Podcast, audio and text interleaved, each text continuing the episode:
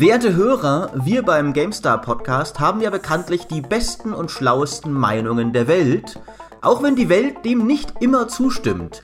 Und heute wollen wir über Spiele reden, die alle da draußen irgendwie ganz fantastisch fanden, nur wir miesepetrigen Nörgler konnten sie nicht ausstehen. Oder fanden sie zumindest nicht so toll, wie sie gerne geredet wurden. Und darüber spreche ich heute mit äh, Meinungsmacher Michael Graf. Hallo und Rechthaber Dimitri Halley. Hallo. Ja, dann legt mal los. Was hat die Welt begeistert und euch enttäuscht? Ja, ich möchte äh, gleich mal vielleicht den ersten Kandidaten vorführen, der auch gleich mein wichtigster ist, nämlich Mario. Ich bin noch nie ein großer Fan von Mario gewesen. Schon damals nicht. Ich muss aber dazu sagen, ich komme auch nicht, nicht aus so einer Nintendo-Vergangenheit, wie es Leute sind, für die Mario halt so ein richtiges nostalgisches Element ihrer Kindheit ist, weil sie damit groß geworden sind. Wir hatten damals kein NES, kein SNES e oder SNES e oder da gehen ja auch die Meinungen auseinander, wie man es überhaupt ausspricht, aber das hatten wir selber nicht. Ich habe bei einem Freund immer sowas gespielt, aber es war halt nicht so meins. Also das ist halt nicht so meine Welt. Und an Mario fand ich damals schon immer frustrierend, schon an den allerersten Mario-Spielen, dass sie so pointless sind du spielst so ein Level durch und hüpfst diese ganzen Viecher, Koopa-Viecher und so, die da rumkriechen, platt und weichst den Schildkröten aus und diesen feuerspuckenden Blumen. Und dann heißt es, die Prinzessin ist in einem anderen Schloss. Ja, ja ein, also, ein cleverer Twist, Micha, ein cleverer Twist. Alles umsonst. Sie hätten auch einfach alles umsonst sagen können am Ende von jedem Level. Mach doch bitte nochmal dasselbe, nur noch schwieriger. Und das hat sich auch seitdem, ehrlich gesagt, wenig geändert bei Mario. Was mir da halt immer fehlt an den Spielen, ist Geschichte. Ich finde Mario als Charakter langweilig. Dieser kleine, dicke Mann mit Schnauzbart. Also ja, das ist Nintendos Maskottchen und alles wunderbar, aber für mich, mir gibt es nichts. Ja, ich weiß nicht. Kleine, dicke Männer mit Schnauzbart sehe ich auch morgens in der U-Bahn und würde sie jetzt nicht zu meiner besten Kindheitserinnerung küren. Und die Story ist halt auch immer dieselbe. Prinzessin Peach wird entführt von Oh, Bowser, ach, das ist ja mal was total Neues. Und so ist es ja jetzt auch in äh, Super Mario Odyssey, dem neuen Spiel für die Switch. Und ich muss dazu sagen, die Switch ist ein fantastisches Gerät, das ich fast schon vergöttere, aber nicht wegen Mario. Das ist ein super fantasievolles Spiel und eigentlich äh, konterkariere ich jetzt alles, was ich immer gesagt habe über gute Spiele, weil es natürlich viele tolle Sachen macht. Das bricht ja auch seine Spielmechanik mit tollen Ideen zum Beispiel diesen 2D-Passagen, die es irgendwie gibt, mit diesen ganzen Sachen, die man mit der Mütze besetzen kann, wenn du irgendwie in eine Kanone schlüpfst und Sachen kaputt schießt und in einen Gullideckel schlüpfst, um Wege zu öffnen und so. Ja, ja, ja, toll, da haben sich Leute richtig viele Gedanken gemacht, tolle Welten erschaffen, aber es ist halt nach wie vor keinerlei Story, finde ich. Es gibt keinerlei Charaktere, es gibt überhaupt nichts, was mich an diesem Spiel narrativ, sage ich mal, interessiert. Und deshalb ist Mario zu spielen für mich immer ja, wie gesagt, pointless. Ja, es ist eigentlich ein Spiel, in dem ich nichts tue. Und deswegen war das noch nie so meins. Ich glaube, die, die, dieses, dass die Prinzessin immer in einem anderen Schloss ist, das ist einfach eine Metapher aufs Leben. Ja, da waren das in den 80ern schon so komplex. Weil im Leben ist es ja genauso. Du, du läufst irgendeiner Idee hinterher. Und selbst in der Liebe kann es ja auch so sein. Du läufst irgendeiner Person hinterher und denkst dir, das ist sie, das ist sie. Und dann, in dem Moment, in dem du denkst, jetzt ist alles da, jetzt ist das Glück da, merkst du, es ist doch noch nicht da. Und äh, die Prinzessin ist in einem anderen Schloss. Und dann musst du wieder den Kurs wechseln, was anderes machen und so, bis du es irgendwann schaffst. Ja, und dann, dann endlich können die Credits rollen. Das ist zumindest, glaube ich, so das Konzept vom Leben. Und oh. ich glaube, Mario ist einfach sehr tiefsinnig. Außerdem, außerdem ist er ja ein Held. Also wie viele Helden überhaupt in allen Geschichten sind nicht nur super Springer, Klempner, sondern auch Tennisspieler, Golfspieler, Fußballspieler, Basketballspieler, äh, super Partyveranstalter, können in, einem, äh, in einer Kampfarena, Smash Brothers mäßig, gegen Link und Samus Aran, Kopfgeldjäger, sogar gegen Solid Snake bestehen, ja, und gegen Mega Man. Wie viele Helden können das von sich behaupten? Ja, und äh, ich finde, da muss man dem Mann auch einfach ein bisschen Respekt dafür zollen. Weil Jetzt gibst du dir aber schon arg viel Mühe. Und, und, er ist ja auch noch kleiner als alle anderen. Das ist was, womit ich mich immer sehr identifizieren konnte. Ja. das Einzige, was ich akzeptiere mit Mario, ist Mario Kart. Weil das ist halt einfach geil. Ja? Und ja, auch jeder stimmt. neue Teil, obwohl es immer dasselbe Spiel ist. Aber das macht einfach Spaß. Aber ich, ich glaube, die Sache ist, Mario trat in so vielen unterschiedlichen Genres auf. Es gibt, glaube ich, niemanden auf der Welt, der nicht irgendein Mario-Spiel toll fand, aber die Kern-Mario-Spiele vielleicht nicht unbedingt. Und die gingen an mir auch immer aus mehreren Gründen weitgehend vorbei. Zum einen interessieren mich einfach Plattformer nicht und zum anderen interessieren mich weitgehend Konsolenspiele nicht. Deswegen war mir Mario auch meistens relativ schnurz. Und ich glaube, was Micha sagt, da ist sehr viel dran mit der Story. Aber ich finde, der Mangel an Story ist es noch gar nicht mal. Es ist auch das, das ganze Szenario und die Welt so komisch, abstrakt, ungreifbar ist. Ja. Weil zum Beispiel sowas wie dieses, das ganz uralte 2D Prince of Persia zum Beispiel, hat nicht mehr Story. Aber diese, dieser Archetyp, dass der Prinz sich durchs Schloss kämpfen muss, um gegen den Visier die Prinzessin zu befreien, das ist so klassisch, dass es dir trotzdem irgendwas sagt, finde ich. Während halt irgendwie dieser komische rot-blaue Klempner-Kerl, der sich durch irgendeine Pilzwelt hüpfen muss, damit eine riesige Schildkröte seine Prinzessin freigibt.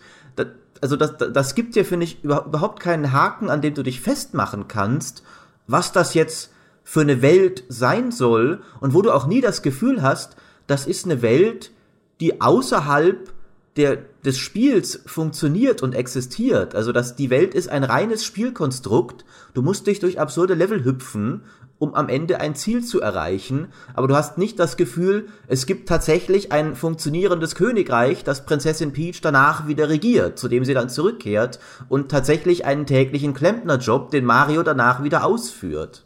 Ja, wo ist das Organigramm des Pilzkönigreichs? Das möchte ich mal wissen. Aber es stimmt, ja, es wirkt halt immer so ein bisschen wie ein Sammelsurium schöner Ideen, aber es ist eine konfuse Welt. Es war, ich fand es früher schon konfus, als es noch 2D war, weil es, selbst da mit diesen komischen, okay, feuerspuckende Blumen und die Schildkröten und Koopas, wie, wie passt denn das zusammen? Also, es es ist nicht meins. Wir kommen nicht mehr zusammen, Mario und ich, glaube ich. Kalte, harte Analytiker, ja. Ihr steht auch vor so einem Picasso-Gemälde und sagt sich, dass da so sieht eine Frau überhaupt nicht aus, ja. Das ist nicht die korrekte Form. Das ist perspektivisch falsch. Und was soll das überhaupt für ein Land sein, ja? In welch, welches Land ist so rot, ja? Das, das, ja, also ich war noch nie ein Fan von Picasso. Man, man, muss das, man muss einfach den Gedanken umarmen, dass es halt ein völlig verrücktes Konzept ist. Alles, was ihr aufgeführt habt an atmosphärischen Gegenargumenten, finde ich irgendwie cool, ja. Das ist ein Baby Yoshi äh, ne Quatsch, dass ein, ein, ein erwachsener Yoshi ein Baby Mario auf seinem Rücken von einem wilden Zauberer retten muss in einer Welt, die gemalt wurde. Und das verbunden mit diesem grandiosen Soundtrack der frühen Mario-Spiele und so. Das ist einfach eine zauberhafte Reise. Das ist wie ein, ja, also ich will jetzt nicht zu weit schießen, aber es ist halt ein bisschen wie bei einem Ghibli-Film, wo halt die Regeln am Anfang irgendwie logisch klingen und dann direkt um die erste Ecke schon komplett über den Haufen geworfen werden, je nachdem, welchen Film man guckt. Äh, also ich denke da eher an Shihiros Reise als an äh, die letzten Glühwürmchen. Aber ähm, ich finde, gerade das ist einfach eine spannende Sache, die man sich, auf die man sich mal einlassen kann. Ich bin aber Michas Meinung, dass es natürlich davon abhängt, dass man äh, in irgendeiner Form über die Kindheit eine Beziehung dazu hatte äh, und oder mit Jump'n'Runs überhaupt was anfangen kann. Weil ich finde gerade, äh, wenn du wenig Zeit hast, dann mir persönlich, äh, ich bin dann auch oft nicht bereit, mir so einen Plattformer zu geben, wo ich weiß, dass es einfach nur ähm, motorischer Zeitvertreib. Wenn ich dann schon zehn Stunden oder so für ein Spiel hab, dann werde ich lieber eins mit, äh, und da bin ich auch wieder bei euch, mit einem schönen Szenario, mit irgendwie einer coolen Story oder so und äh, spiele das dann durch, statt halt ein Level nach dem anderen abzuraken. Aber man muss halt trotzdem sagen, dass die Mario-Spiele handwerklich hervorragende Jump'n'Runs sind und das halt ja. seit, seit, äh, seit den 80ern. Ähm, und Natürlich. Die, selbst die alten sind halt hervorragend gealtert. Äh, von daher, aber ich meine, dem, dem würde ja Micha, glaube ich, auch nicht widersprechen. Also ich, ich verstehe ja die Argumente.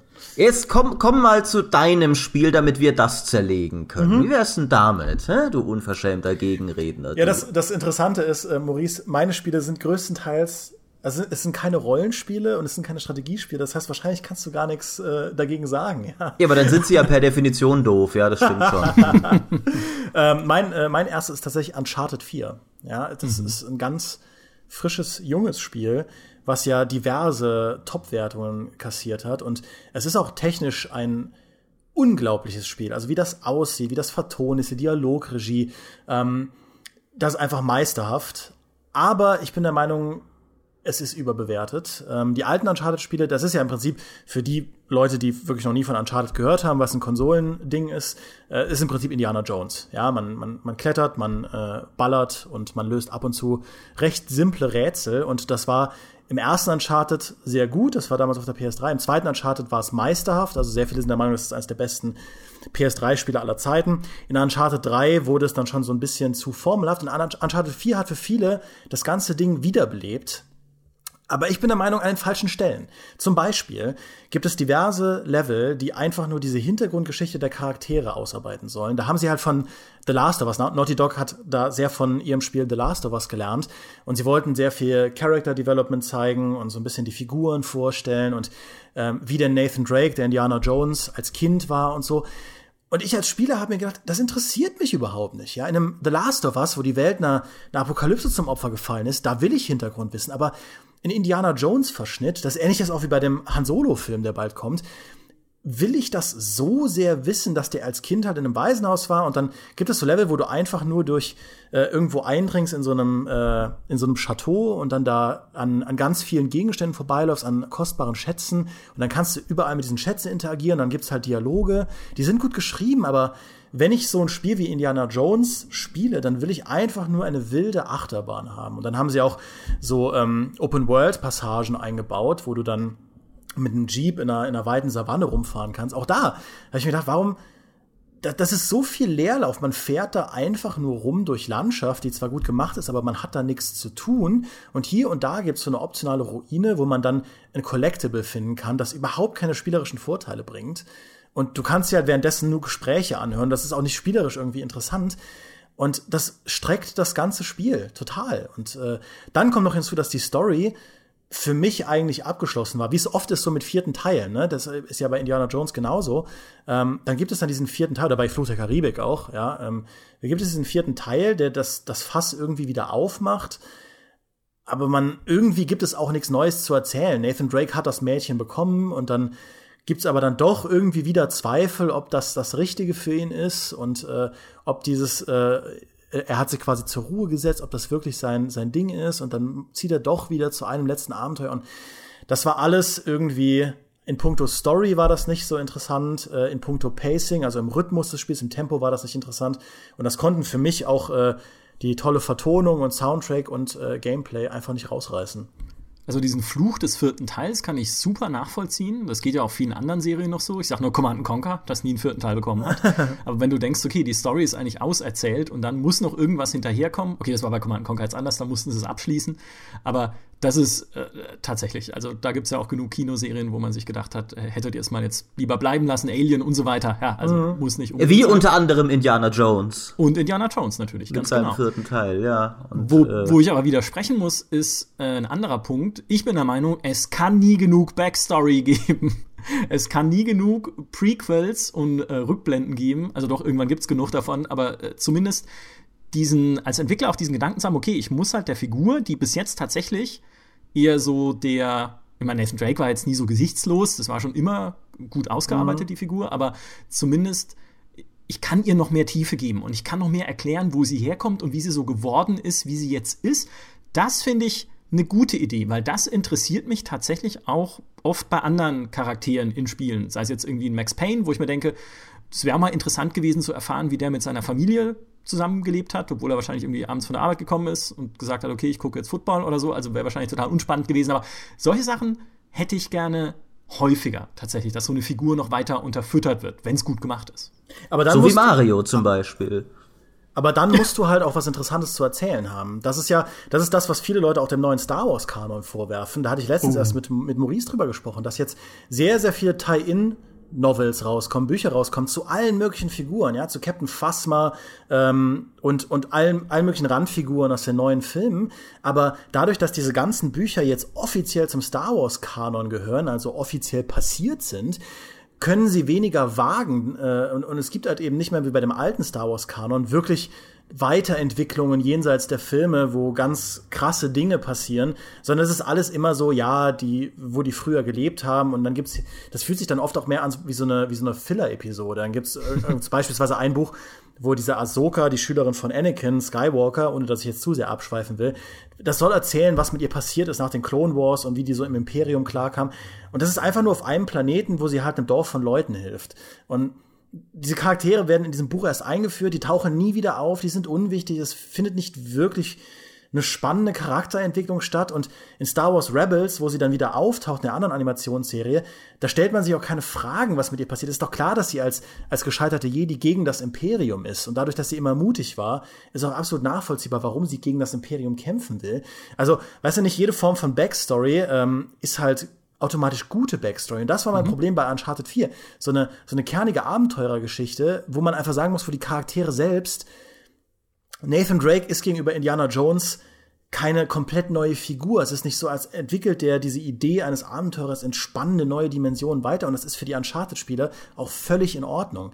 Aber wenn du dem, diesem Aspekt das, das Rampenlicht gibst, dann musst du halt auch irgendwas Cooles zu erzählen haben. Also wirklich spannende Sache. Nicht, dass er irgendwie schon mit seinem Bruder damals, der auch so ein Taugenichts war, äh, dauernd gegen die Regeln verstoßen hat und dann auf Dächern rumgekraxelt ist und dann äh, sich irgendwie Schatzkammern angeschaut hat und die Schätze ganz toll fand.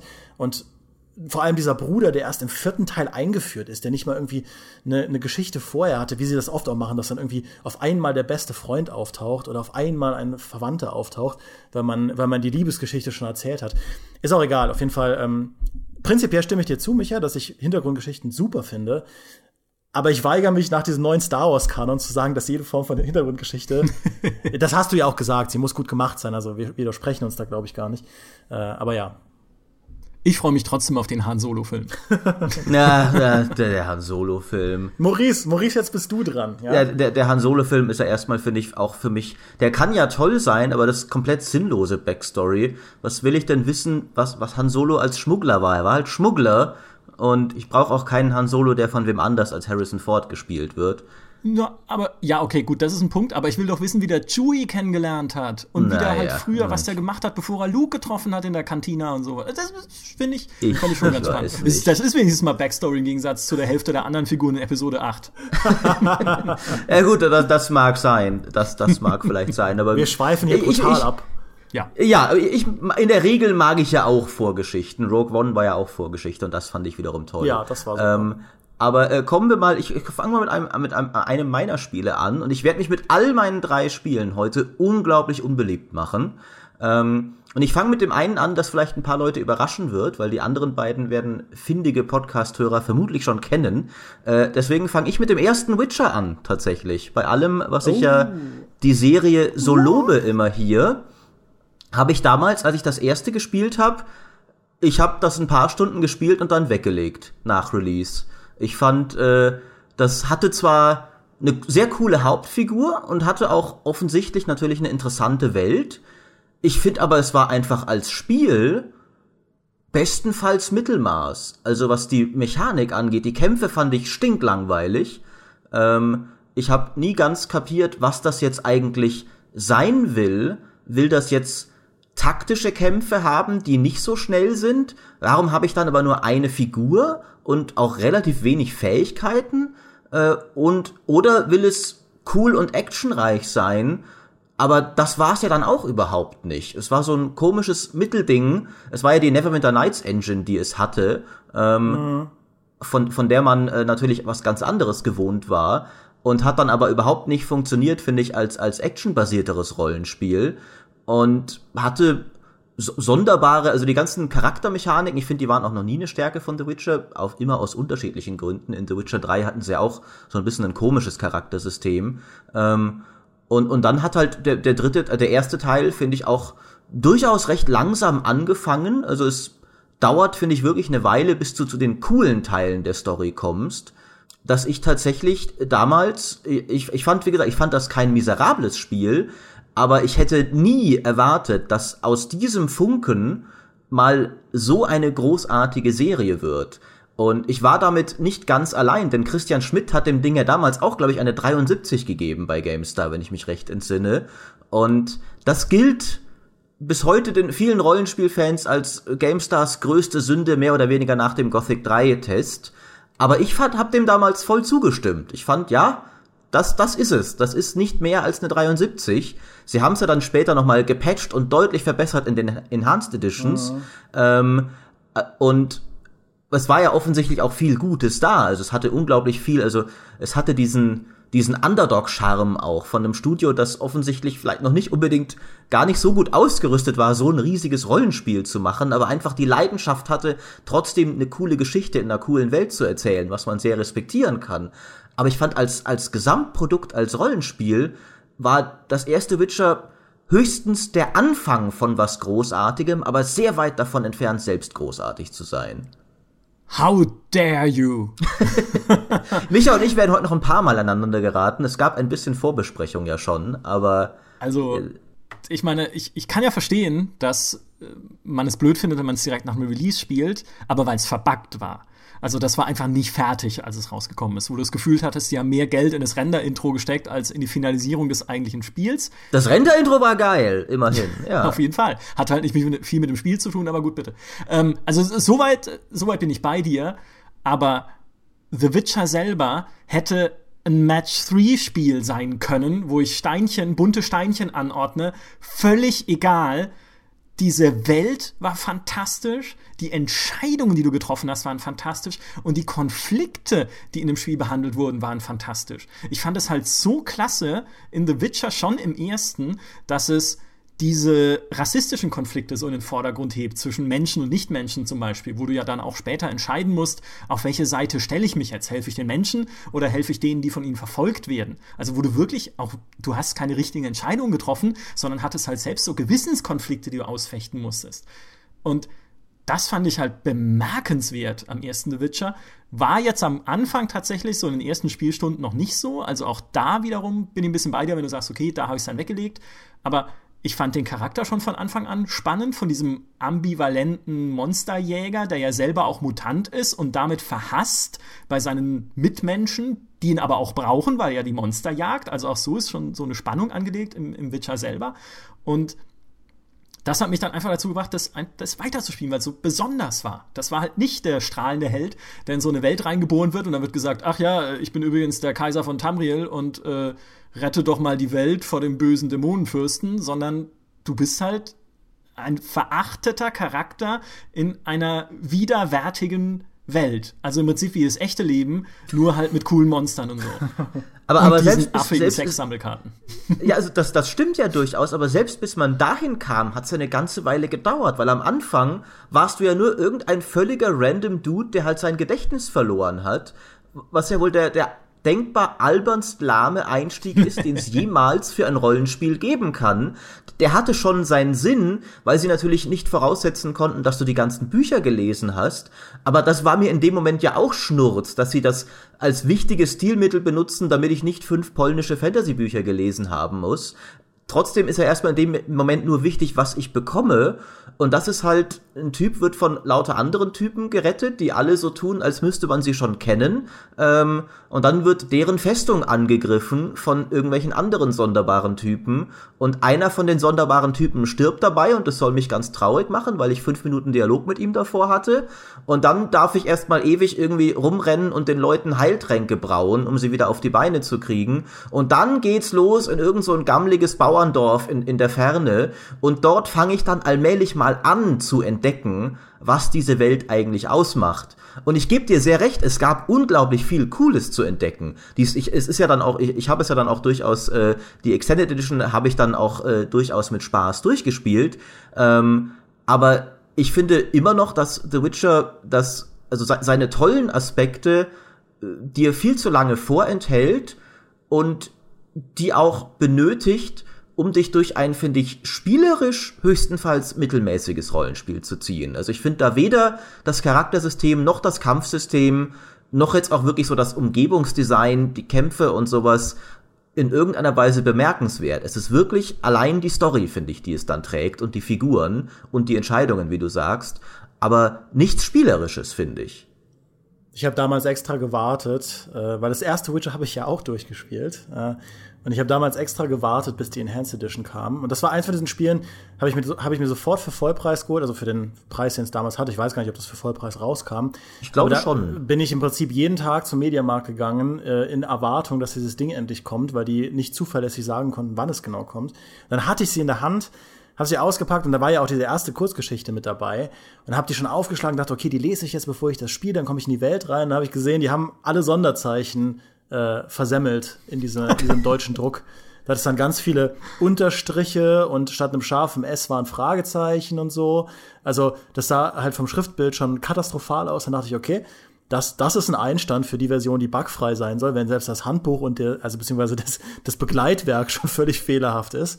Ähm, und dann ging es mir beim ersten Anspielen tatsächlich genau äh, also mir ging es genauso wie dir, Maurice. Also all die Sachen, die du gerade eben beschrieben hast, die hätte ich jetzt auch gesagt. Dieser merkwürdige Anfang äh, ergänzen vielleicht noch, dass man hier und da dauernd mit Frauen kuscheln kann. Ja, und ähm, das ist, war so ein merkwürdiges Auf und Ab. Fast, das war fast so verrückt wie das Super Mario Königreich. Ja, du landest da als irgend so ein Dude, kommst so aus dem Nichts und wirst begeg begegnest nur Leuten, die dich kennen. Und dann irgendwie landest du dann mit einer Frau im Bett. Äh, ich glaube, die Triss kann man doch, da kann man doch direkt am Anfang schon mit ihr kuscheln, oder? Natürlich. Genau, ich war, das hat mich auch sehr irritiert. Und weil ich ja auch die Figur überhaupt nicht kannte und dann passieren all die Dinge, die Maurice eben beschrieben hat und dann ist man auf einmal in diesem Dorf und dann fängt man dann an zu googeln, wo man genau sein muss, damit man diese Müllersfrau verführen kann weil das anscheinend geht. Und dann kriegt man eine lustige Cutscene und dann macht man ein bisschen Quicksave und Quickload, um die Leute bei diesem äh, Würfelspiel zu bescheißen, damit man das Glück auf seine Seite ziehen kann. Also bei mir hat es auch sehr lange gedauert, um äh, bei The Witcher auf den Weg zu kommen. Ich fand es dann am Ende, aber also, dass die Welt so düster war, fand ich auch cool. Was ich aber besonders toll fand, war, dass es so ein kompaktes Ding war. Also, dass diese Stadt wie Sima, das äh, war was, was ich, äh, das finde ich an Rollenspielen oft cool, wenn sie sich eher so ein kleines Szenario suchen, aber das dafür sehr detailliert ausarbeiten, sodass du nachher echt jedes Gebäude kennst und genau weißt, wo wer wohnt und im Prinzip gar keine Missionsmarker mehr brauchst, um dich zurechtzufinden. Das fand ich cool. Aber äh, insgesamt stimme ich Maurice halt zu. Das war nicht das beste Rollenspiel, was ich je gespielt habe. Und es war okay. Und ich hätte auch nicht gedacht, dass da sowas draus entsteht. Und tatsächlich hält mich ja auch The Witcher 1 davon ab, äh, Witcher 3 zu spielen, weil ich immer alle Sachen durchhaben will, nochmal durchspielen will vorher. Und äh, an Witcher 1 komme ich einfach nicht mehr vorbei. Das äh, finde ich ist nicht wirklich gut gealtert, vor allem wenn man weiß, was man mit The Witcher 3 bekommt. Äh, Zumindest wenn Maurice recht hat mit dem, was er dann sagt und Micha ja auch. das ist, da, da sind Micha und ich ja uns wieder einig. Ich, ich finde auch, dass diese Serie, ich, ich finde es halt ist eine der bemerkenswertesten Serien aller Zeiten, weil ich keine kenne, die mit jedem neuen Teil so einen absurden Sprung hingelegt hat. Also, das, wie gesagt, äh, das mögen Leute anders sehen, die The Witcher 1 schon als eins der besten RPGs ever empfinden, was es eben für mich nicht war, aber es kam halt danach Witcher 2, das wirklich alles um ein Vielfaches besser gemacht hat und schon sehr, sehr gut war. Und dann kam nochmal Witcher 3 und es war nochmal so unglaublich viel besser. Sie haben sich halt wirklich in, in drei Spielen von so bisschen so äh, so irgendwie Bioware Fans hatte ich das Gefühl, die sogar deren Engine lizenzieren, um auch bisschen coole Story RPGs zu erzählen, hin zu dem Studio entwickelt, von dem das moderne BioWare gefälligst bitte mal lernen sollte, weil das jetzt die Rollenspielreferenz ist. Also, das will ich natürlich auch nochmal ganz klar sagen. Ich will überhaupt nicht die Leistung der Witcher-Serie kleinreden. Ich finde nur eben, die Leistung ist die die Reise, die es seit dem ersten Teil zurückgelegt hat. Und der erste Teil war mehr ein Grundstein als jetzt wirklich ein Meisterwerk schon in sich. Was ich aber noch einwerfen will, was ich noch weiß aus meinem Gedächtnis, ich fand diesen Kannibalen so fantastisch, den man im Sumpf getroffen hat. Den gab's doch, ne? Dieser Typ, der einfach in seinem Häuschen wohnt und wo man dann rausfindet, dass der Menschen ist.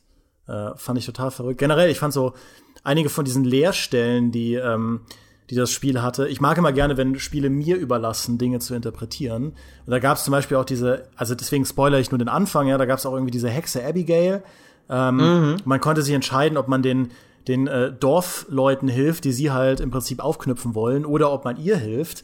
Und die Argumente liegen eher auf ihrer Seite, aber auch nur, wenn man nicht abschließend geklärt bekommt, ob sie die Taten, die ihr vorgeworfen werden, nämlich dass sie Leute vergiftet hat und manipuliert hat und so, man findet auch irgendwie so eine Voodoo-Puppe oder so, dass sie da so getrickst hat und Leute krank gemacht hat und so. Man, man weiß nicht, war sie es nicht vielleicht doch. Ähm, und das Spiel macht es nicht explizit. Und das fand ich cool, ähm, dass man wirklich da diese Freiheit bekommt, das doch irgendwie auch anders zu deuten, wenn man selbst ein skeptischerer Mensch ist.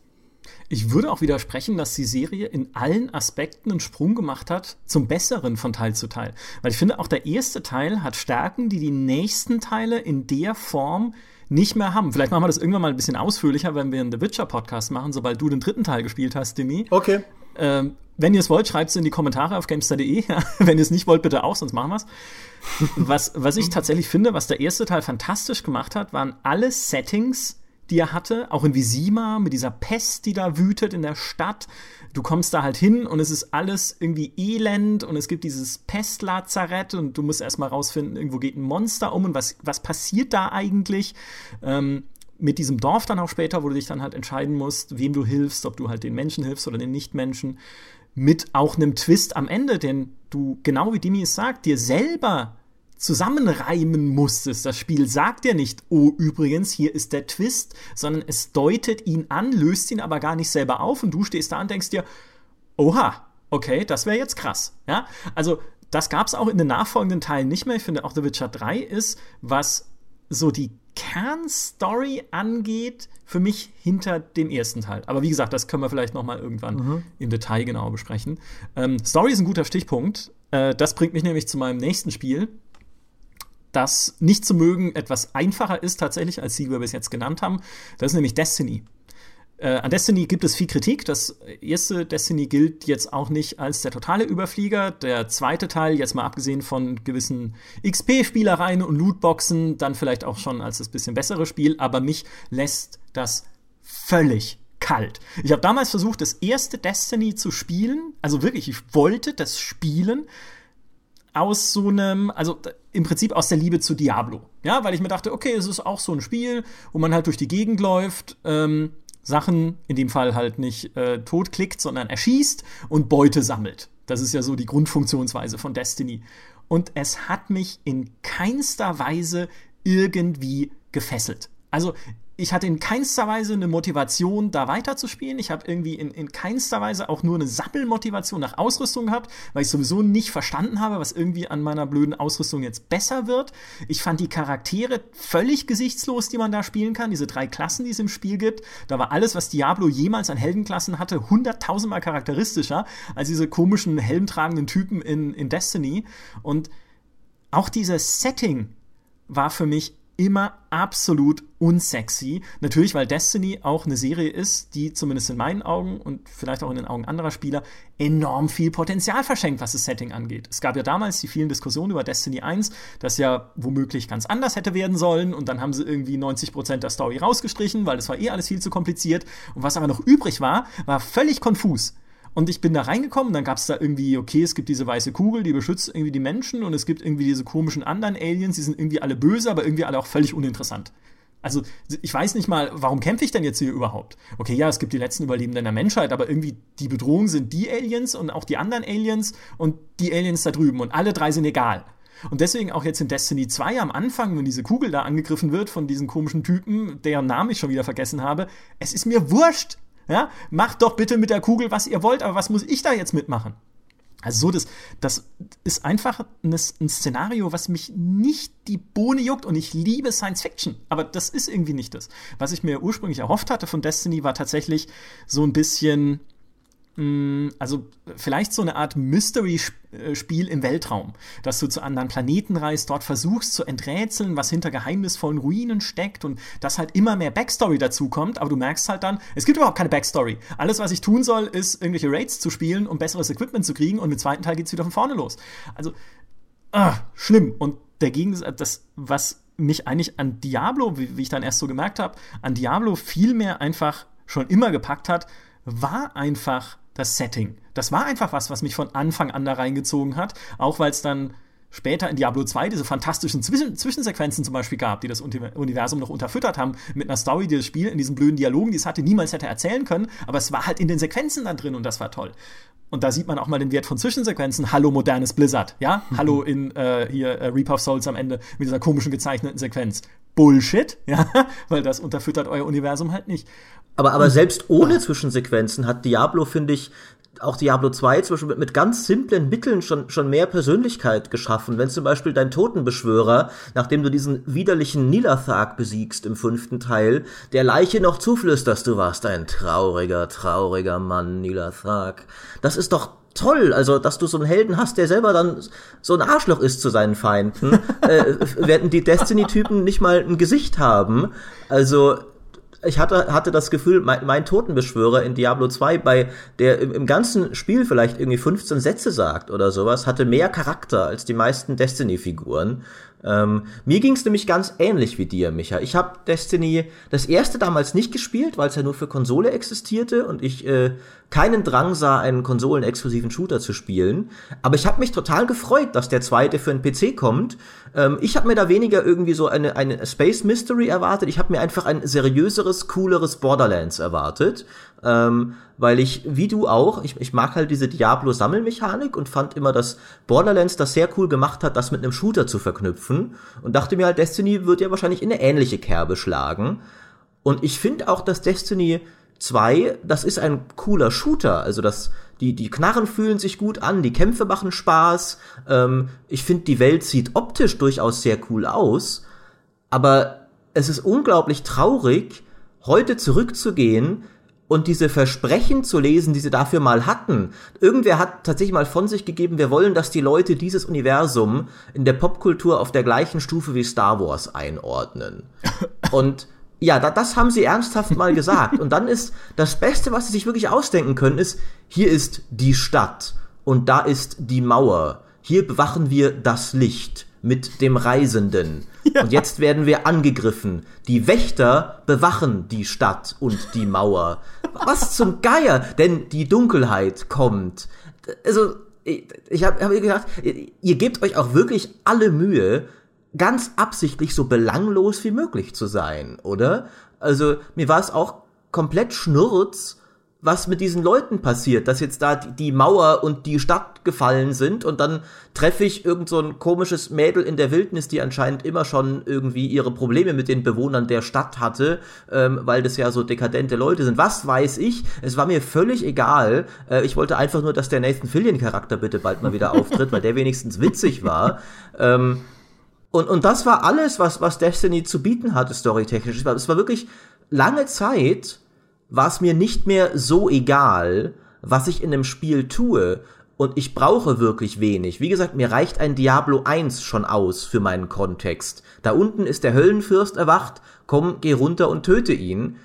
Das ist spannender als alles, was Destiny dir bietet, weil der Höllenfürst wenigstens irgendwie, wir haben vorher auch schon bei Mario darüber geredet, wenigstens irgendwie was Greifbares ist, wo du denkst, ja, ich, ich kann mir unter Diablo was vorstellen. Das ist ein Archetyp, den kenne ich, der ist cool im Gegensatz zu diesen komischen Aliens in Destiny, wo mir völlig gleich ist, was die jetzt wollen. Ähm, also ging mir sehr ähnlich wie dir, Micha. Wobei man ja sagen muss, dass äh, zumindest die Parallele zu Star Wars da existiert, genau bei diesen simplen Formen, die du genannt hast, Maurice. Ja? Es gibt irgendwie Hüter, die von diesem merkwürdigen Licht angefeuert werden und Superkräfte bekommen. Es gibt die Dunkelheit und äh, und so Die weiter. Also Macht also diese, und das Imperium genau, diese, und so, das stimmt schon. Diese simplen ja. Zuweisungen, das schon, aber das allein reicht halt nicht. Und ähm, der Vorteil, den Diablo hat, finde ich, das Szenario funktioniert mit sehr wenig Erklärung. Du kommst halt im ersten Diablo da in Tristram an und äh, da wird dir gesagt, ja, geh mal in diese Kirche, da ist halt Unheil und äh, unser Dorf leidet darunter. Und dadurch, dass es eben so ein mittelalterliches Dorf ist, man versteht sofort diese Welt und man lernt dann eben, indem man weiter da abtaucht und dann auch mit Diablo 2, dass die Welt erweitert, sukzessive mehr kennen, aber das Interesse wird im Prinzip ab der ersten Sekunde generiert. Natürlich auch dadurch, dass diese Welt sehr gut gemacht ist, die wenigen Dialoge sehr knackig sind und so. Ähm, was ich eigentlich aber sagen will, ist, dass Destiny diesen Luxus nicht hat. Destiny, diese Welt ist so bizarr und so exotisch, dass du im Prinzip ab der ersten Sekunde, du wachst da auf in einem Haufen von kaputten Autos, ähm, weil dich so eine Roboterkugel zum Leben erweckt. Du warst irgendwie tot aber jetzt wachst du halt da auf und findest Waffen und wirst plötzlich von Aliens angegriffen und äh, entwickelst dann aber Superkräfte und benutzt aber Waffen aus unserer Zeit mehr oder weniger, halt so Maschinengewehre und dann landest du auf einmal in einem Turm und es gibt aber auch da Alien-Spezies, die mit dir interagieren und es gibt auch Robotermenschen. Also du, du, du wirst quasi ab der ersten Sekunde nur noch mit Fragezeichen torpediert.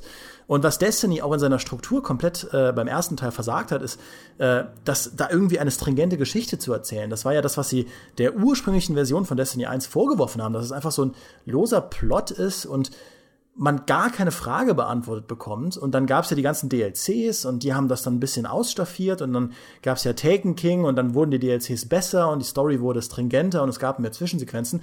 Aber irgendwo war der Schaden angerichtet und ähm, Bungie hat sich da sehr drauf verlassen, dass, und was, was auch passiert ist, dass die Leute, das Internet auf diese Lore abgeht. Weil Dark Souls hat das ja bewiesen, Lore, also die Hintergrundgeschichte, die Infos, die man so aus der Welt bergen kann, das ist halt eine Belohnung in sich und eine Motivation in sich. Ähm, nur Destiny hatte halt irgendwie nicht mehr als das. Und beim zweiten Teil war jetzt die Chance, endlich alles richtig zu machen und diesen stringenten, dieses tolle, diese Welt, die sie haben, in eine tolle Geschichte zu verwandeln. Und sie haben da so am Ziel vorbeigeschossen mit dieser super runtergedummten Gut gegen Böse Geschichte.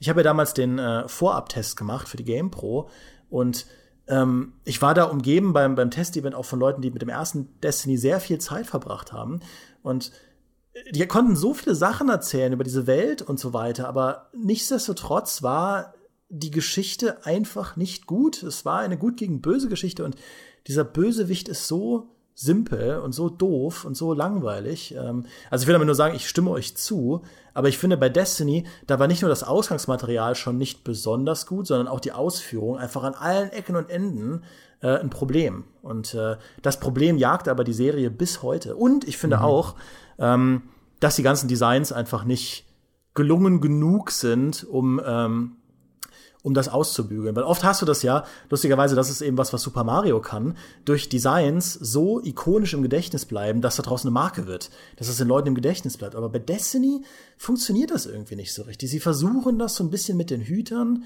aber dadurch, dass man ja auch permanent seine Rüstungen wechselt, ich weiß nicht, das Destiny-Universum hat für mich nie diese Bildkraft erreicht, die äh, die Halo äh, beispielsweise hinbekommen hat mit dem Master Chief und diesen Raumschiff-Designs. Wir haben da ja schon mal drüber gesprochen.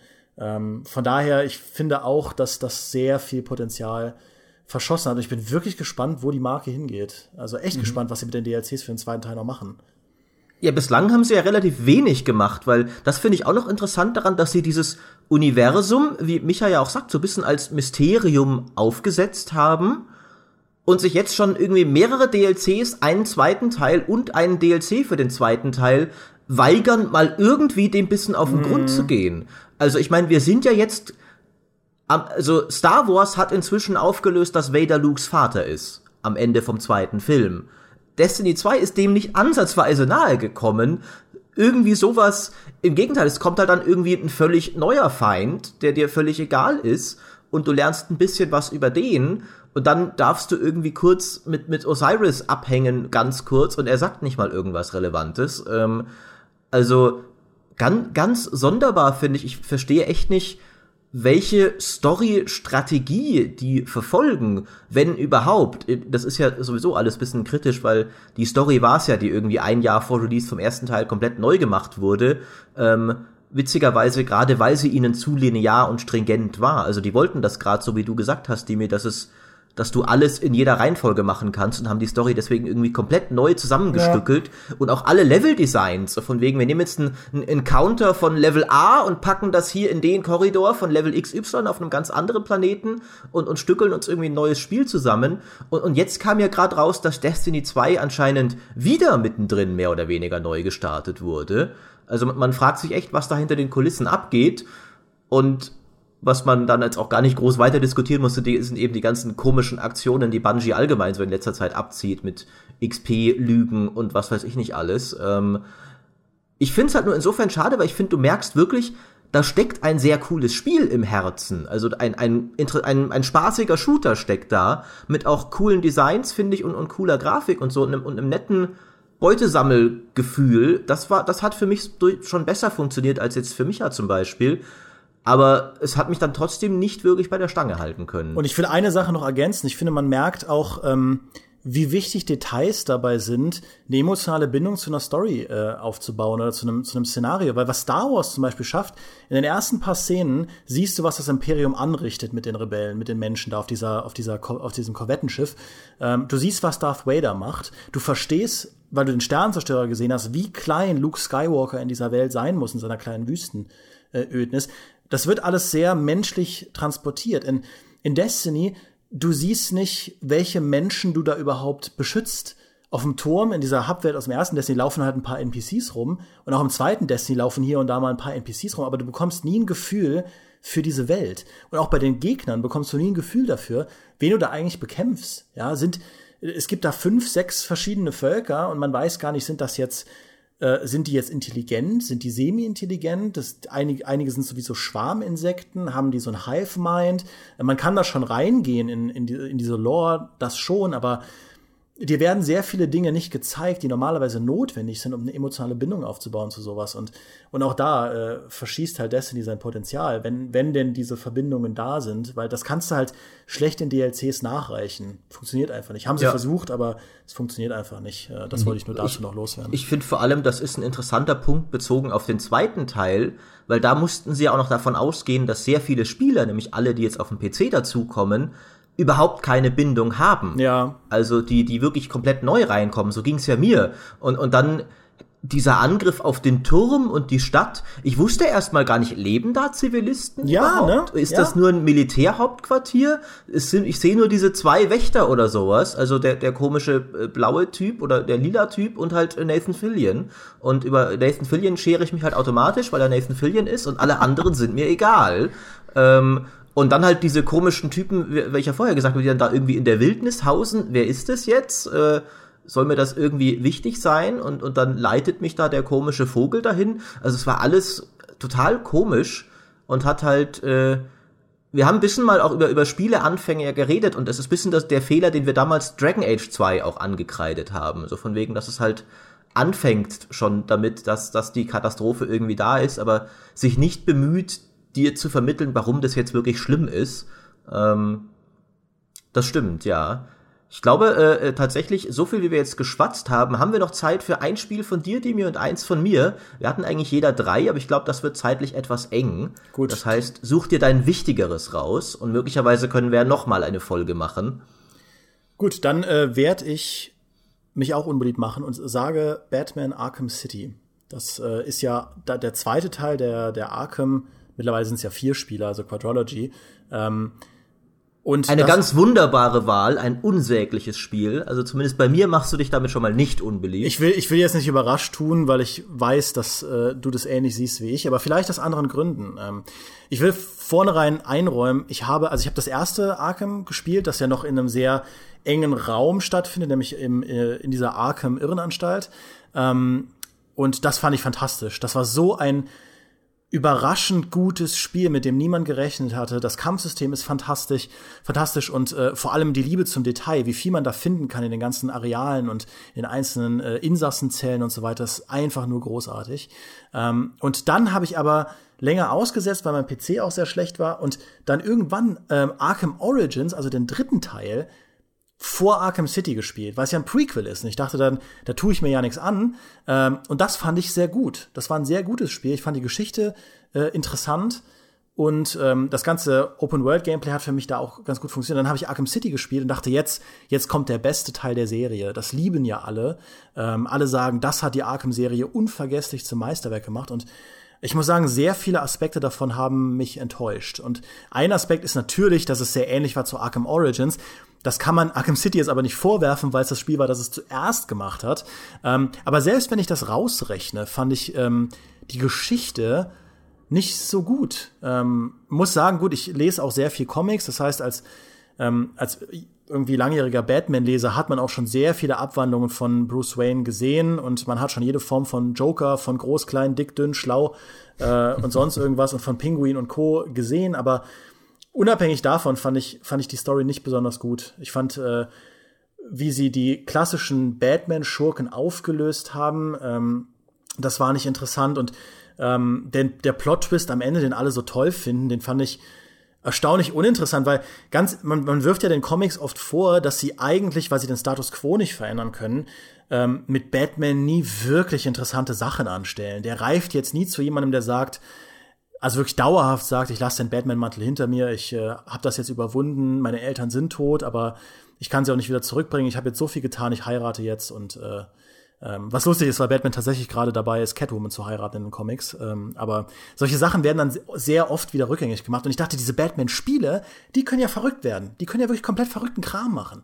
Und da hat mich das dann doch irgendwie enttäuscht. Und dadurch, dass, dass die Welt halt sehr viel größer war, ist auch diese Detaildichte natürlich sehr viel aufgeweichter als beim ersten Teil. Ähm, und irgendwie war das dann nicht das Meisterwerk, das ich mir erhofft hatte. Und auch im Nachhinein finde ich, dass Arkham Origins äh, Fritz hat da mal einen interessanten Artikel drüber ge geschrieben, den verlinken wir auch im, äh, im Text zum Podcast, dass Arkham Origins die bessere Geschichte erzählt weil es mhm. bodenständiger ist, aber auch einen interessanteren Plot-Twist hat und auch mit den Batman-Figuren interessantere Sachen anstellt.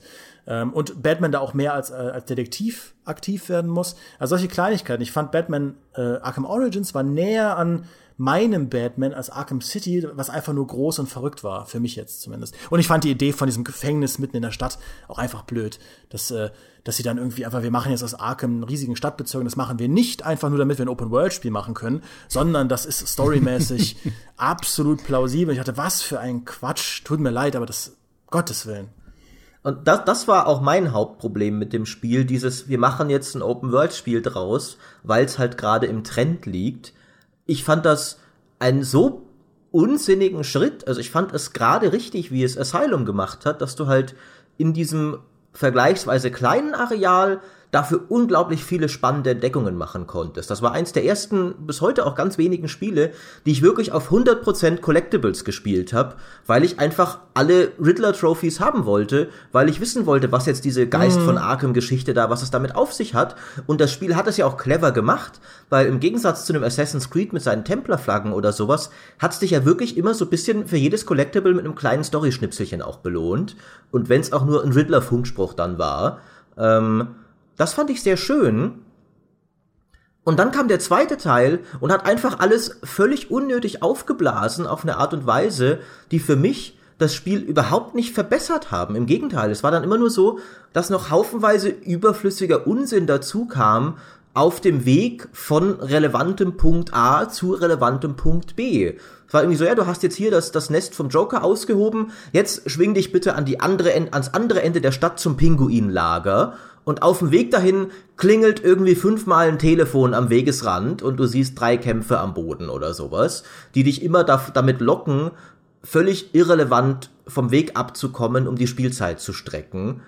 Ich fand das, das war totaler Overkill, fand ich. Es hat mich richtig abgeturnt damals, weil ich einfach nur diese, diese eng zusammengepackte, also zusammengepackt ist ja das falsche Wort. Arkham Asylum hat sich ja nie irgendwie eingeschränkt angefühlt, aber diese, diese stringente Story in einem, in einem klaren, äh, umrissenen Setting, das auch ikonisch ist, es ist ja das Asylum eben gewesen und nicht diese dumme Stadt, die Gefängnisstadt, die ja völlig albern war, wie du ja sagst.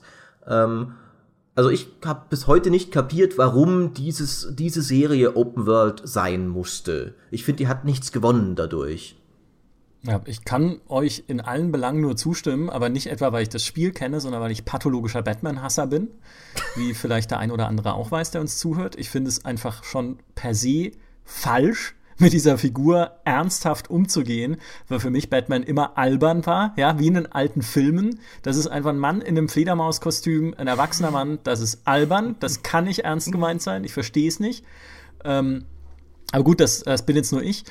Ich finde tatsächlich, Arkham Origins also, nee, ich will nicht sagen unbedingt hundertprozentig besser, aber ich mochte Origins von der Atmosphäre her lieber, weil es diese Dark Christmas Stimmung hat. Das spielt ja an Weihnachten in einem verschneiten äh, mhm. Gotham und ich mochte einfach diesen Vibe, ja.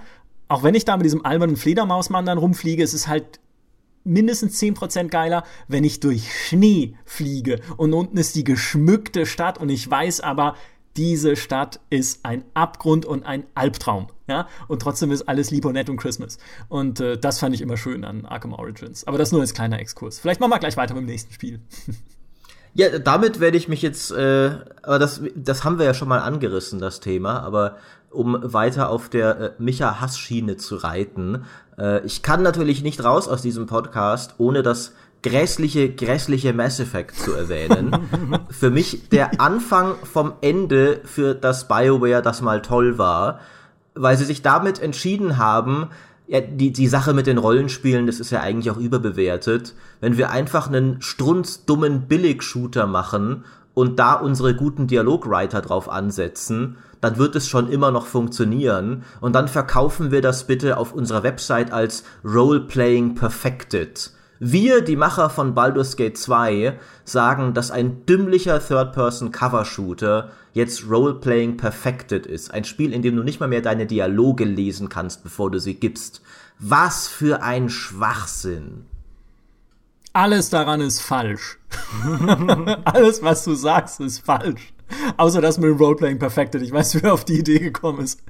aber das ist Quark. Ja, die gleichen Leute, die auf die Idee von Mass Effect gekommen sind. Ja, aber then siehst du again, doch, was das, ja, was das für Hirne sind. Dann äh, bedenke, im Kern ist ja ein Rollenspiel nicht taktische Kampfmechanik mit einem fetten Regelbuch, sondern eine Rolle zu spielen.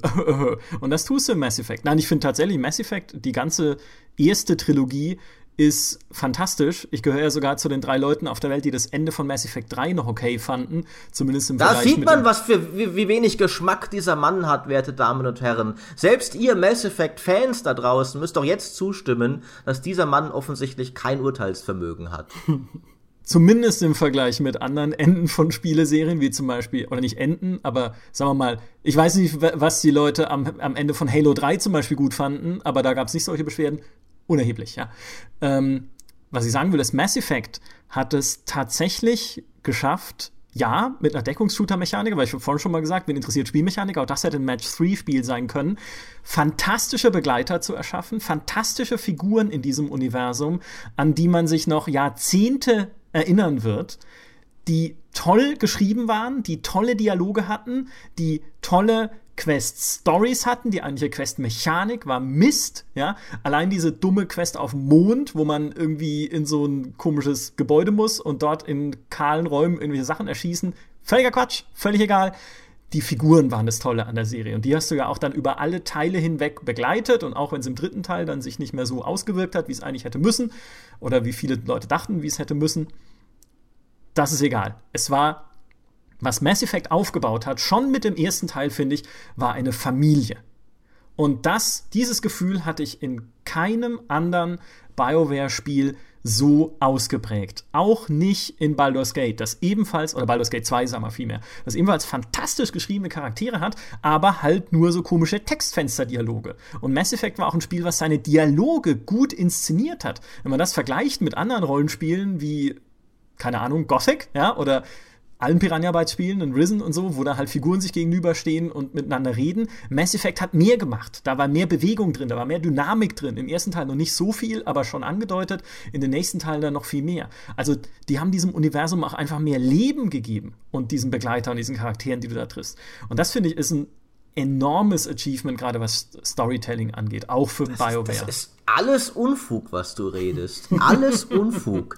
Erstens mal hatten sie immer schon toll geschriebene Charaktere. Also wieso entwickelt sich das Studio weiter, indem es sagt, ja, wir behalten die toll geschriebenen Charaktere, aber werfen jede Form von guter Spielmechanik über Bord. Äh, ich finde nämlich sehr wohl, dass die Spielmechanik wichtig ist. Ich finde, zu, zu, zum Rollenspiel gehört auch an meinem Charakter zu tüfteln auf mechanischer Ebene, dass ich selber entscheide, jetzt in Baldur's Gate, ob ich ein Paladin bin oder ein Hexenmeister und was weiß ich. Und da war das Mass Effect System so lächerlich oberflächlich, genauso auch mit den Begleitern. Kann ja sein, storytechnisch sind die vielleicht toll, aber ich hatte plötzlich viel weniger von ihnen, viel weniger Kontrolle über sie, weil ja die blöde Cover-Shooter-Mechanik natürlich nicht erlaubt, dass ich eine Sechsergruppe habe, die ich alle manuell steuern kann, wie sich's gehört. Ähm, und ja, wie gesagt, das, das Universum und so, das, das mag dann durchaus einigermaßen cool geworden sein in, in, in, im, im Lauf der Zeit. Aber ich finde auch für die, die, die Inszenierung, das, das gebe ich dir, das haben sie durchaus schön gemacht. Das war cineastischer als alles, was sie davor gemacht haben. Aber ich finde auch wieder, sie haben dafür so viel geopfert. So klar, jetzt ist jeder Dialog vertont, was aber auch bedeutet, dass sie dir deine Rolle viel enger vorgeben. Du bist jetzt halt immer ein Mensch, du heißt immer Commander Shepard, du bist immer ein Militärsoldat, äh, ganz anders mit dem, was ich halt äh, davor sein konnte, in, in einem Baldur's Gate zum Beispiel. Ähm, und du hast immer eine von zwei vorgegebenen Stimmen und du kannst halt nur in diesen vorgegebenen Dialogen einigermaßen wählen, welche von diesen Antworten du gibst und es sagt dir nicht mal vorher, was dein Typ genau sagen wird, weil wir wollen ja cineastisch sein, deswegen kriegst du nur irgendwie drei Wörter und musst bisschen ruminterpretieren, ob das jetzt sarkastisch sein wird oder witzig oder böse oder liebenswürdig. Ähm, das fand ich alles immer so den, also so, so grundsätzlich den falschen Schritt für BioWare und dass die Weltgeschichte mir dann gesagt hat, nein, das war der richtige Schritt, weil das war das, was erfolgreich war, das frustriert mich bis heute. Äh, in einem The Witcher ist es auch nicht anders. Ja, da spielst du auch einen vorgegebenen Charakter, der nicht aus sonderlich viel und ausformulierten Dialogoptionen wählt, bedenke. Ja, der ist wenigstens cool. Na, Shepard ist auch cool, hallo. Äh. Je nachdem, wie du ihn spielst, ja, da kann er sogar noch klarere gut-böse Entscheidungen treffen als Geralt. Zumindest in The Witcher 3. Da sind die Entscheidungen irgendwie nicht so toll. Das der Punkt ist ja, äh, man kann tatsächlich darüber streiten, ob das der richtige Schritt ist, für BioWare, sich weiterzuentwickeln. Es war halt ein Schritt, sich in eine andere Richtung zu entwickeln und ich finde eine valide Richtung, die wiederum andere Richtung, weiter klassische Rollenspiele zu machen, wäre für mich genauso valide. So wie es ja Pillars of Eternity zum Beispiel macht. ist ja auch ein super Spiel, aber halt eines, das nach anderen Gesetzen funktioniert als ein Mass Effect und ich finde beide Arten von Rollenspiel gleichwertig toll. Also ich stehe da, sitze da zwischen den Stühlen. Ähm, ich kann eure beiden beiderseitigen Argumente verstehen. Ähm, ich habe Mass Effect 1, das ist auch das einzige Mass Effect, das ich durchgespielt habe. Und ich finde auch prinzipiell spricht nichts dagegen, dass ähm, BioWare, die Könige des, des Rollenspiels damals, versuchen, ihre Tugenden mal in einem anderen Genre ein bisschen auszuprobieren, ja, und mal Shooter-Mechaniken mit ihren Rollenspielmechaniken zu verbinden und so. Die Idee ist nicht verkehrt. Und auch, was man, was auch einfach bemerkenswert ist, dass sie es geschafft haben, und es war ja damals schon, äh, die AAA-Industrie war ja schon voll im Gange, eine neue IP, ein neues Science-Fiction-Universum zu erschaffen in äh, einer Welt, in der es sehr viele Science-Fiction-Universen gibt und das so auszubauen, dass es auch für sich selbst stehen kann und so eine eigene Identität hat und so. Das sind alles coole Sachen. Ähm, aber ich hatte, ich hatte mit Mass Effect das ein ähnliches Problem, wie ich es oft habe mit BioWare-Spielen. Ich bin mehr der Skyrim-Typ. Wenn ich in der Welt unterwegs bin, dann will ich sehr flexibel entscheiden können, welche Rolle ich spielen will und wie ich sie spielen will und wo ich sie spielen will und was ich tun will. Und für mich sind BioWare, die späteren BioWare-Spiele, oft mehr so wie Theaterstücke. Und du hast dann so eine Passage, wo du schießt am Anfang und dann kommst du, kommst du in diese Kampfmechaniken rein und dann führst du so ein paar Dialoge, musst eine Entscheidung äh, treffen, weil im Prolog wird dir ja alles gezeigt, mal so alle Mechaniken so ein bisschen angeteasert und dann landest du auf der Citadel und dann weißt du einfach, wie immer, wenn du in eine Stadt kommst in einem Bioware-Spiel, also in den späteren, jetzt darfst du mal zwei Stunden lang nur mit Leuten reden und äh, dir Dialoge anhören und jede Menge Exposition anhören, wie die Welten, Welt funktioniert, was es für Völker gibt, wie die zueinander stehen, was so deren. Du lernst jetzt jede Menge NPCs kennen mit verschiedenen Namen, die du dir nicht merken kannst, aber alle haben die sechs gleichen Animationen und ihr redet die ganze Zeit darüber, ähm, über, über Themen, die mit der Welt zu tun haben und in irgendeiner Form in eine moralische Entscheidung münden, wo du sagen kannst A, B oder C. Ja, und, und dann irgendwann fliegst du aber wieder auf einen anderen Planeten und dann wird dann gekämpft. Und bis du dann wieder in eine Siedlung kommst und dann wird dann wieder geredet. Und ich finde, das ist vom, vom Rhythmus der einzelnen Passagen ist das, also ich habe kein Problem mit Gesprächen in Spielen. Ähm, ich mag es nur nicht, wie vorhersehbar die BioWare-Spiele in ihrer Portionierung sind von den einzelnen Einheiten. Mir hat tatsächlich am meisten Spaß gemacht in Mass Effect, und damit bin ich wohl auch ein Ketzer, mit diesem äh, Truck rumzufahren auf den ganzen Planeten, die man bereisen konnte im Universum und zu schauen, was es da zu finden gibt. Und oft gab es nichts zu finden, aber hier und da gab es halt auch so Stationen zu finden und ab und an gab es auch mal eine Quest zu finden. Und das fand ich toll. Und dann irgendwann, wenn die Welt ganz offen war, dann hin und her zu wechseln zwischen Hauptgeschichte, diesen Erkundungen und dann mal wieder in diese Zitadelle zu gehen, das war schon okay. Aber bis man da hinkommt, ist man erstmal sehr viele Stunden beschäftigt mit diesen gestagten Bioware-Dialogen, ähm, wo dir jeder x-beliebige alles erzählt, weil du immer irgendeine Form von Weltenretter bist, ja, äh, als Begründung dafür, warum dir jeder x-beliebige erzählt, was er für ein Problem hat. Und das war was, was mich gestört hat. Also einfach dieser, dieser Rhythmus. Ich sehe die positiven Sachen von Mass Effect, aber ähm, der eigentliche Spielfluss, ich fühlte mich immer eingeschränkt, dadurch, dass man auch irgendwie immer so Korridore langläuft und in Aufzügen fährt und in diesen Korridoren auch nichts Interessantes passiert.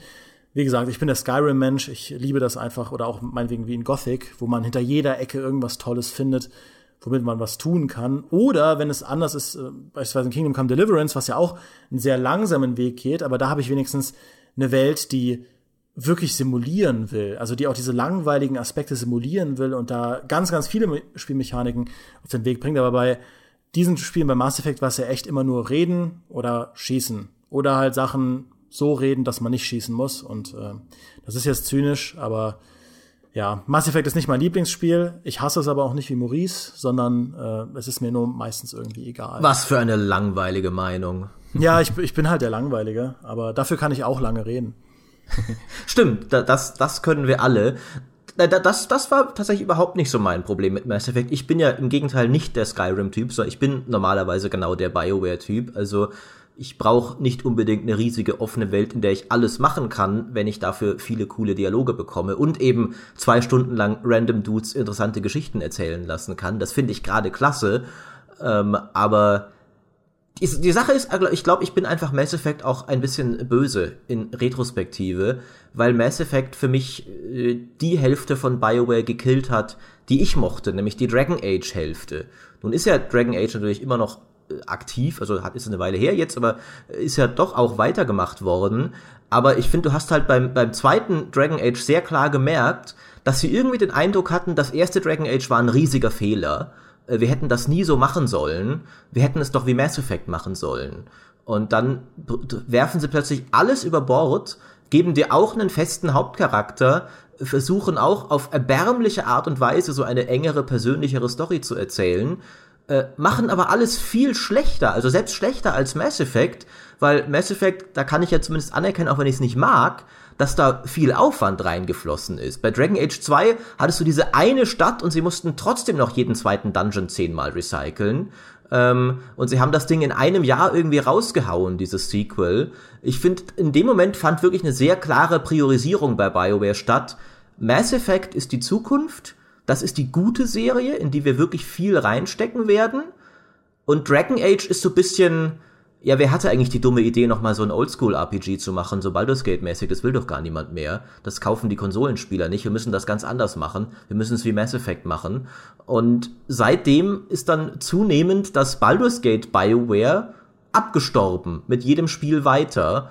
Und ich habe halt irgendwie das Gefühl, es gibt irgendwo eine Parallelwelt da draußen, wo die umgekehrte Entwicklung stattfand, dass sie gedacht haben, nee, nee, Mass Effect, das war jetzt ein Experiment, das passt schon, aber Dragon Age, das sind unsere Wurzeln, das müssen wir betont weitermachen. Und ich würde gerne in dieser Welt leben. Aber ich muss echt sagen, ich finde, in, in alten Baldur's Gate Spielen hat dieses langsamere Pacing auch viel besser funktioniert. Ich habe damit nicht grundsätzlich ein Problem. Ich finde es nur in den neueren BioWare Spielen nicht mehr so gut, weil auch in Baldur's Gate hast du sehr viele Gespräche geführt und, ähm, und, und, und hast gar nicht so viel Zeit mit Kämpfen verbracht. Das war ja nicht so ein, so ein Hack-and-Slay-Spiel, das war kein Diablo. Es war langsam und taktisch und, aber da war das, nach dem Prolog von Baldur's Gate war man ja wirklich komplett verloren in dieser Welt. Man, man hatte seinen Mentor verloren und man musste einen Typen irgendwie fertig machen, der so viel besser war. Ähnlich wie halt Darth Vader. Der war so viel besser und so viel stärker. Du hattest keine Ahnung, wie du das anstellen sollst. Dann kommst du in das erste, in die erste größere Stadt und direkt auf der ersten Treppe ist irgendein Typ, der dich schon, schon umbringen will, ja, und du überlebst diesen Kampf gerade so und dann bist du in dieser Stadt ohne irgendwas und jedes Gespräch mit den Einwohnern ist interessant, weil du weißt auch oft nicht, ist das jetzt ein möglicher Gefährte? Dann triffst du diese beiden Halunken, die einfach nur riesige, äh, sorry für das Wort, aber Arschlöcher sind. Und wenn du aber denen die richtigen Dinge sagst, dann schließen die sich dir an. Und das, also das waren so viele Überraschungen für mich. Ja, gut, vielleicht liegt es daran, dass Baldur's Gate auch damals noch, ähm, weißt du, es waren halt die 90er und es gab noch nicht so viele Spiele wie Baldur's Gate. Ähm, aber da hat mich das alles noch mehr reingerissen, während bei den bei Mass Effect und äh, auch schon bei Dragon Age äh, 1, das ich sehr gut fand, war das dann oft so, okay, jetzt, ah, der und der hat einen Questmarker über sich, gut, dann rede ich mal mit dem und ach ja, mein Kind wurde entführt oder ich brauche irgendwie sechs von diesen Kräutern oder ja, ich habe hier ein Problem, mein Bruder will das, aber meine Schwester will das. Ich rede jetzt hypothetisch, aber so ähnlich fühlt es sich halt für mich an.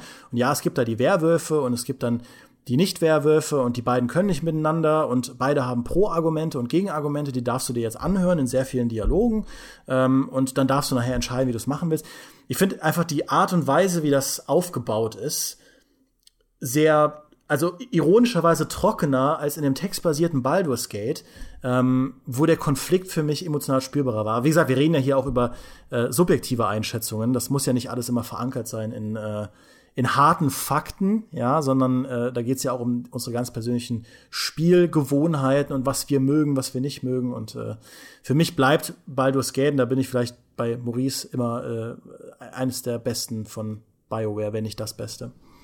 Also Baldur's Völlig Gate, richtig. Baldur's Gate 2 ist ja zweifellos eines der besten Rollenspiele, das jemals gemacht wurde. Also das, das bitte nicht falsch verstehen, auch bei mir. Ich, also ich sag bestimmt nichts Schlechtes über Baldur's Gate, über die Baldur's Gate Saga erst recht nicht, die irgendwie dann mit 200 Spielstunden dich äh, einfach auf ein fantastisches Abenteuer mitnimmt. Aber ich finde halt auch ein Mass Effect hat Herausstellungsmerkmale, die ein Baldur's Gate nicht hat. Ich hatte es ja vorhin schon erklärt, was genau. Das Einzige, was ich dem ersten Mass Effect vorwerfen würde und was ich ihm damals schon vorgeworfen habe, ist, dass man am Anfang relativ unvermittelt in dieses Universum reinkommt.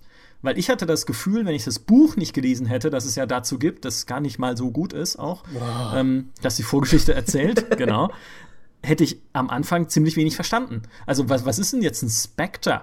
Wer bin ich denn überhaupt? Wer ist Saren? Was hat's mit diesem Reaper-Ding, von dem man ja gar nicht weiß, dass es ein Reaper ist, aber mit diesem Schiff, das Saren hat, was stimmt denn damit nicht? Ja, also das ja. ist alles im Buch schon erklärt, aber im Spiel irgendwie nicht. Und du musst es dir dann irgendwie zusammenpuzzeln, aus so Codex-Einträgen, also so Lexika, die du im Spiel dann freischaltest nach und nach, aber so richtig das Universum wird dir nicht vorgestellt. Es gibt keine so richtige Exposition, wo ich immer dachte, da hätte man am Anfang halt noch mal eine schöne weiß ich nicht, entweder Intro-Sequenz machen können, wo das alles zumindest angerissen wird, was vorher passiert ist, wo auch mal angerissen wird, welche anderen Rassen es da gibt, wie die Menschheit irgendwie mal ins All gekommen ist, wen sie da getroffen haben, auf wen sie geschossen haben, wer sie ganz cool fand und so. Aber das hat alles gefehlt im ersten Teil. Also das war im Prinzip so mein Problem mit dem ersten Mass Effect. Aber dann kam Mass Effect 2, eines der besten Spiele aller Zeiten und alles war wieder gut. Ich stimme dir auf jeden Fall, äh, bei aller Kritik an Mass Effect stimme ich dir natürlich zu und blend all dein Lob einfach aus. äh, ich fand auch, dass es dich überhaupt nicht reingezogen hat. Es, ist, es macht auch diesen klassischen Fehler, dir am Anfang erstmal deine beiden mit Abstand langweiligsten Begleiter zu geben. Ähm, und dann die dramatische Entscheidung, welchen von den beiden Lahmärschen du rettest und welchen nicht. Äh, super spannend. Ähm, so, also mir ging es halt so, ich hatte auch irgendwie überhaupt, also das hat mich so wenig motiviert, mehr über diese Welt lernen zu wollen, weil ich finde auch, sie war dann auch erstmal nicht interessant, auch optisch nicht. Es war halt einfach so generische Sci-Fi-Welt Nummer 580. Ähm, ja, nee. Also, doch, nee, doch. Ja, generisch finde ich sie, also, nee. Es, es wird dann später besser, aber am Anfang halt nicht. Ähm, und sie hätten, finde ich, deutlich mehr machen können, um dich am Anfang ein bisschen. Eine, eine gescheite Intro-Sequenz zum Beispiel, wie du sagst, hätte, glaube ich, schon viel bewirken können, um, ja, und, den und, Anfang besser zu machen. Und die Startsituation ist halt auch wirklich nicht besonders interessant. Dieses ganze Spectre-Ding, du bist eine super Elite-Einheit und ein hochbegabter äh, Kerl und auch direkt ein Commander ist vielleicht auch einfach nicht der, der interessanteste Einstieg, weil ich finde nämlich tatsächlich, dass Mass Effect 1 eine ziemlich schöne Geschichte erzählt, hinten raus. Also auch diese Bedrohung mit den Reapern, ähm, das hat mich schon mitgenommen. Und auch der, der Antagonist, gegen, man, gegen den man da kämpfen muss, das war ein recht vielschichtiger Charakter. Ähm, das war schon alles cool gemacht, aber der Weg dahin war halt sehr weit. Man, die Welt musste erstmal auf den Weg gebracht werden, eine ganze Weile, bevor sie dann Früchte tragen konnte. Und mhm. das, äh, das hat mich immer gestört. Wie gesagt, das, äh, der Rhythmus des Spiels ist einfach nicht so gelungen, finde ich. Mhm. Ja, ja, das, das mit den Spectres ist ja auch seitdem irgendwie BioWare's Ding, habe ich das Gefühl, dass du in jedem Spiel von ihnen irgendeiner tollen Elitetruppe angehören. Ja, das meinte ich ja, du bist immer ein Weltenretter, du bist immer irgendwie so eine Sondereinheit, damit jeder dir seine Probleme aufhalsen kann. genau, warst dann in, in, Dragon Age warst du halt dann ein, ein grauer Wächter ja. und, und was weiß ich nicht alles und später dann warst du Teil der Inquisition und, und so weiter und so fort. Ähm, das, das mochte ich auch irgendwie du warst ja auch früher schon immer der, der Auserwählte in BioWare, aber irgendwie halt, ich finde, es ist schon ein bisschen formularischer geworden, dass du immer die Teil einer Gruppe bist und dann Fraktionen um dich sammeln ja, musst. Der Pathfinder. Auch, auch, auch Mass Effect Andromeda macht das ja dann, wo du, genau, wo wo du dann der Pathfinder bist, was so ein lächerlich künstlich konstruierter Titel ist, nur damit du einen Titel haben kannst, fand ich. Ähm, da, war, da war ich lieber das Kind des Baal. Kind ja. des Mordgottes, das war doch mal ein Hook. Das fand ich geil. Ähm, das hast du ja auch erst später rausgefunden, ja. Am Anfang warst du irgendwie stimmt. niemand, ein absoluter Niemand. Und ähm, du konntest aber auch sein, wer du wolltest. Und ich fand das sehr cool. Stimmt. So, jetzt haben wir lange und ausführlich äh, geredet und ich glaube, äh, es wird in den Kommentaren jeder von uns erbitterten Widerspruch ernten. Jedenfalls hoffe ich das. Wenn nicht, haben wir unser Ziel mit dieser Folge nicht erreicht. Äh, wir haben tatsächlich alle, wir haben uns alle drei Spiele zurechtgelegt gehabt für diese Folge, aber sie war jetzt etwas wortreicher, als man gedacht hätte. War vielleicht auch unser Fehler, weil natürlich wird es zu jedem dieser Spiele scharfe Diskussionen geben. Das heißt, wir haben noch weitere Themen übrig, werden vielleicht also irgendwann mal noch eine zweite Folge zu diesem Themenblock machen. Also wir haben noch mehr als genug andere Themen, zu denen wir banausige Meinungen vertreten können. Wir können ähm, die Leute ja raten lassen, was unsere dritten Spiele sind. Stimmt, Meines, äh, das würde mich interessieren. Michas drittes Spiel übrigens ist als eins, das ich mindestens genauso verbrecherisch findet, dass er es nicht mag, wie er es findet, dass ich Mass Effect nicht mag. Genauso hätte ich es ähm, jetzt auch erklärt. Genau. Das ist eins, was du schon oft gelobt hast. Das heißt, dies, diesen Showdown werden wir auch auf jeden Fall noch mal bringen müssen, weil, äh, also Micha schlägt zurück sozusagen, wird dann die zweite Folge dieser Subserie unseres Podcasts werden. Und sie wird hoffentlich eher wie Episode 5 statt wie Destiny 2 werden, storytechnisch. mein Tipp ist, mein drittes Spiel ist der sehr gut bewertete Ableger einer noch besser bewerteten Strategieserie. Hm. Hm. Gut. Und äh, mein drittes Spiel habe ich schon mal im Podcast erwähnt und auch meine Abscheu dem gegenüber. Also, äh, und es wird, das wird, das wird eher Dimi missfallen, glaube ich. Äh, also vielleicht erratet ihr es ja. Dimi, hast du auch noch einen Tipp für dein drittes Spiel? Ja, mein drittes Spiel ist ein Shooter, der von allen hochgeheiligt wird für seine KI. So, hm. dann bin ich mal gespannt, ob ihr darauf kommt. Ähm, an dieser Stelle würde ich dann sagen, habt ihr noch dringende letzte Worte? Also ich bin tatsächlich sehr, sehr unbefriedigt. Ich würde gerne einen weiteren Podcast machen, weil drei Spiele schon und gut, aber uns fallen sicher noch viele weitere ein. Und äh, je nachdem, wie unbeliebt wir uns damit machen, ist es dann auch egal. Und dann können wir die Schiene auch weiterfahren und äh, einfach noch einen ganzen Podcast machen zu solchen Sachen. Ich bin da sehr dafür. Ich würde auch sagen. Ja, absolut. Und du siehst halt, wie sehr Spielerfahrung und Erinnerung auch abhängt halt von persönlichen Vorlieben und von Dingen, die man, wie bei mir mit Mario, ne, in der Kindheit erlebt hat, wie viel Nostalgie man mitbringt für ein Setting, was man auch erwartet von einem Spiel. Ist es jetzt Storytelling? Ist es coole Ideen, ne, was ja auch bei Mario komplett entgegengesetzt ist. Also es ist super spannend, einfach da andere Perspektiven zu sehen oder zu hören in dem Fall jetzt. Jetzt kommt mal nicht mit Außer diesem die von Maurice Unsinn. natürlich, weil das ist einfach nur Quatsch. Ah, dieser ganze Quatsch von wegen alles ist subjektiv und jeder hat irgendwo recht. Ja, du, nicht. du redest einfach Quatsch und ich habe recht, so sieht's aus. Das ist die objektive Wahrheit äh, der Sache. Ähm, und bevor du mir da jetzt widersprechen kannst, habe ich hier einfach das letzte Wort und sage Tschüss und danke fürs Zuhören. Tschüss. Ciao, ciao.